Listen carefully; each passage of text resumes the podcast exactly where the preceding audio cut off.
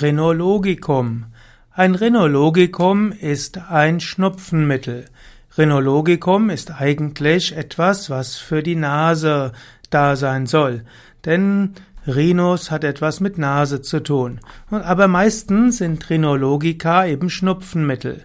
Es gibt verschiedene Formen von Rhinologicum. Zum einen gibt es Salben, die man an die Nase reiben kann. Es gibt auch Sprays oder es gibt auch Tropfen. Rhinologicum sind also typischerweise Mittel zur lokalen Anwendung bei Erkrankungen der Nase und der Nasennebenhöhlen. Darüber hinaus gibt es aber auch andere Rhinologica, die man verwenden kann, hm, um die Nase zu, ja, letztlich um die Nasenschleimhaut abzuschwellen. Da gibt es auch so Mittel, die man innerlich nehmen kann. Meistens jedoch spricht man von Rhinologica als äußerlich angewendete Medikamente, die man in die Nase gibt. Es gibt dort Beispiele eben Nasenspray.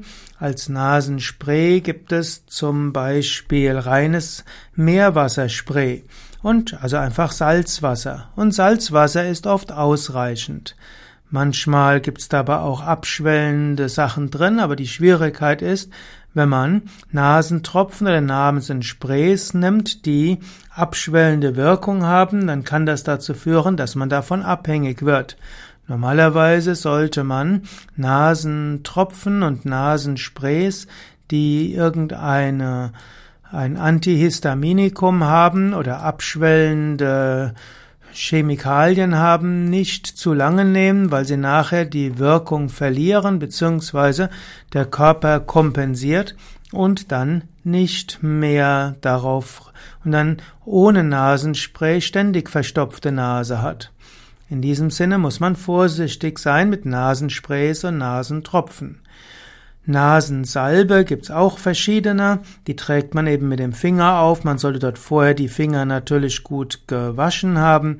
Im Ayurveda gibt's sogenannte Nasya-Öle, also Öle, die man in die Nase ein, auf die Nase eingibt, die man entweder hochzieht oder mit dem Finger einreibt. Es gibt auch Inhalation als Rhinologicum. Man kann also inhalieren, zum Beispiel einfach mit Salzwasser oder auch mit Kamillenwasser, das heißt man erwärmt oder man bringt Wasser zum Kochen und gibt dann Salz hinein oder Thymian oder Salbei oder Kamille und so weiter. Man kann auch Eukalyptusblätter hineingehen oder Pfefferminzblätter. Wenn man Öle mit Öleninhalation machen will, das lässt man das gekochte Wasser erstmal etwas abkühlen, gibt danach erst Öle in das Wasser und danach kann man mit diesen ätherischen Ölen inhalieren. Man sollte nur vorsichtig sein, dass die, das Wasser nicht zu heiß ist, dass nicht zu schnell diese ätherischen Öle in die Nase kommen und dann vielleicht zu scharf sind und dann Probleme für die Nasenschleimhaut bringen können.